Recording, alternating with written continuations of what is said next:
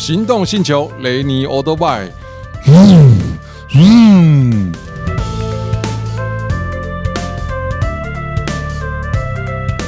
行动星球，各位听众朋友，大家好，欢迎收听雷尼欧多拜。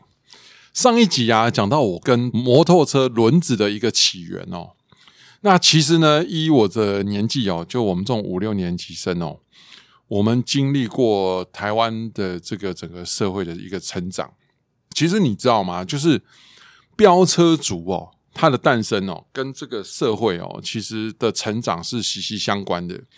每一个国家都经历过这一段的历史，比如说像呃美国啊、哦，美国有这个所谓的飙车族，什么飙，当然就是你印象中那种飙哈雷的哇，甚至还有这种帮派啊，哦，这个什么地狱天使啊，那日本的有什么香园暴走族啊，我甚至哦。在后来比较年长的时候，去国外采访，我会去采访过类似的这样的一个飙车。那其实台湾哦，也有这个所谓的飙车文化，大家熟知的就是那个大渡路飙车的那个年代。那个年代我有没有参与呢？其实有。说实话，如果你跟我讲说你去大渡路飙车，那我跟你讲，你是民国五十五年次以前的，五十六年次、五十七年次，你再沾到边。那像我这个五十八、五十九的，我告诉你。我们那时候还是 in a 屁啊，根本就没有十八岁，是偷骑爸爸的车，或是偷骑妈妈的车，然后去那边呢问导游啦。你因为你真的是小孩子，你是被人家叫你闪到边呢，但你有下场去飙，就已经算很了不起了哦。所以我刚才讲了，就是说那个真的应对到是大概民国五十，应该讲五十五年次生的左右。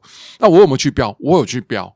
哦，一开始我们当然是去看啊，因为在那个年代，我们国中的时候要要准备这个考高中联考，那是我我们学校那是管很严的，我们只能让半夜，然后隔天要上课，然后晚上呢。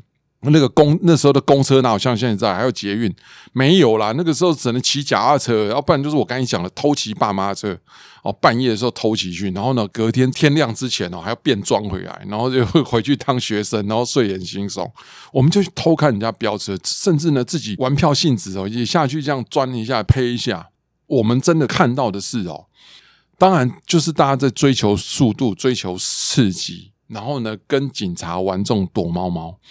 然后呢，到我人生中拥有第一台重机的时候，那个时候大渡路其实已经是末期了。然后大渡路杜绝飙车的第一个方法，就是把这个所谓的机车道给做出来，叫你摩托车乖乖的去骑旁边的慢车道，然后又很贱。那个慢车道哦，全部是那个人孔盖，因为它在推广推行一个东西，就是所谓的这种干管线路的地下化。大渡路你以前呢、印象很深，旁边那个电线杆。一支一支一支的，就后来电线杆都没有，全部地下化。然后呢，正好就是大概骑个三五十公尺就一个人孔盖啊，除非你骑 DT 啊，不然你在机车道怎么飙？一直么咚咚咚咚咚，一直蹬啊，蹬到你摩托车都会坏。所以大渡路啊就是这样慢慢慢慢就销声匿迹了。可是我没有参与到。那我买摩托车的因缘际会，刚刚呃在我们上一集哦有跟各位聊到，就是因为我念书的关系。那我买的那台摩托车。就开始引发了很多的故事。第一个，它是台湾的幻象二十九 Address 五十 CC，它是台湾的第一台，应该讲说斜板摩托车哦，就真正的斜板。当然，那个那个时候如果没记错，还有一台新呃光阳的这个应该叫风神五十，呃风风神风神五十，它还是从什么美丽五十啊那一种。那那它是它的引擎是这个呃，应该讲是 DJ One 的前身。它也是斜板的，但是真正斜板做的比较漂亮，还有那个行呃坐垫打开底下是行李箱，这种所谓的标准，像你看到的这种主流速克达的设计模式，应该都是从 a d r e s s 开始。那它也是第一个水平杠。好，那在当时这台车来的时候呢，我为了学这台车哦，我就跑去摩托车行，不是打工哦，真的人家还不还不让我打工。那个时候，呃，我才。刚买到车，什么都不懂，也没有修车的背景，那人家怎么会让你去打工？我就每天都蹲在那边看，那看个一个礼拜，我大概就会，我就帮人家打杂，你知道吗？早上扫扫地呀，啊，然后我去的是 Suzuki 的原厂服务站，那那种就是做一些 recall 啊，或者什么问题啊，回来换包换机油的。一个礼拜以后混熟了，那他的这个站长底下还有班长。那我都混熟了之后呢，他们就开始让我摸摩托车了。就是人家换油的时候，我帮忙打点杂，诶，过去帮他把油底壳螺丝卸一卸，啊，漏点机油啊什么的，那是齿轮油，二行程不需要换机油，做一些这种很简单的。慢慢慢慢，一个月过了，我暑假两个月嘛，第二个月的时候，我就开始帮他们。我遇到的是气缸有问题，哇，每一台回来都换气缸，你知道？然后我就开始帮他们拆引擎。当然，那个是私底下的事。那我赚到什么呢？赚到每天的一个便当。可是这一段的历史，就让我真的开始摸到车。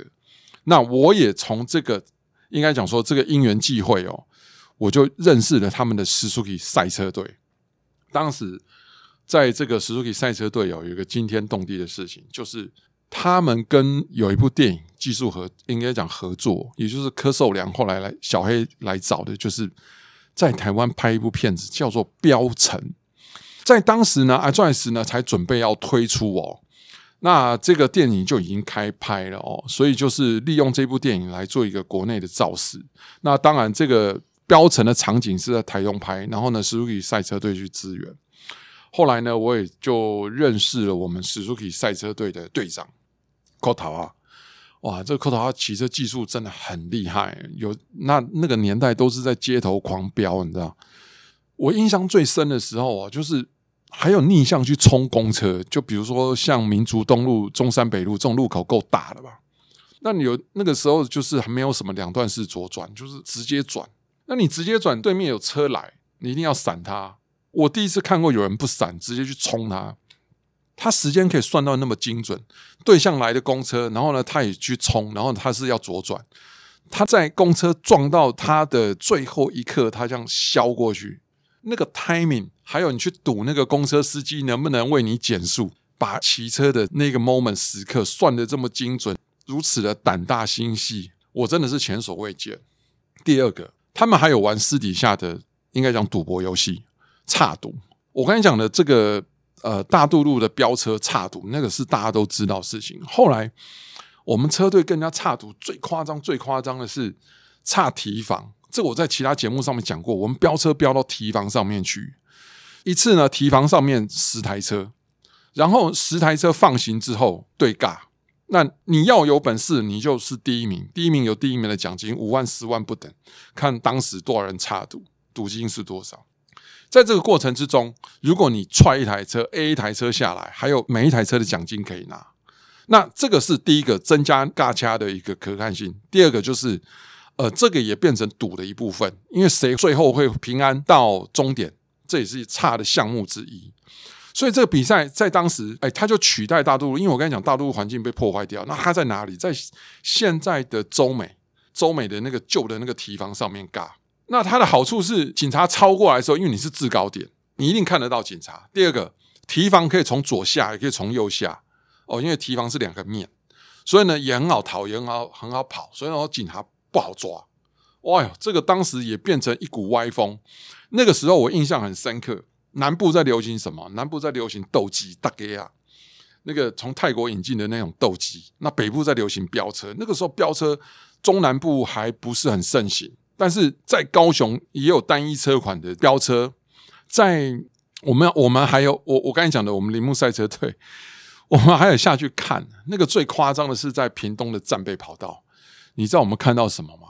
我现在讲啊，如果你对车稍微了解，你会瞠目结舌。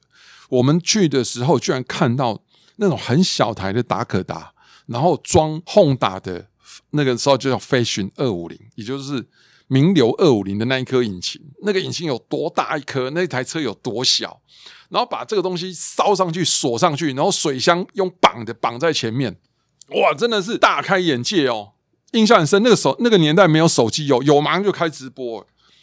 第二个让我看到更扯的是名流一百，然后后半段里面是装 DT 一二五的引擎，然后这个刹车离合器都移植过去了。那你一定问我说他怎么打档？哦，好笑了，他的左手就左脚的地方插一根排挡杆上来，所以就跟那个开序列式手排一样，往前跟往后。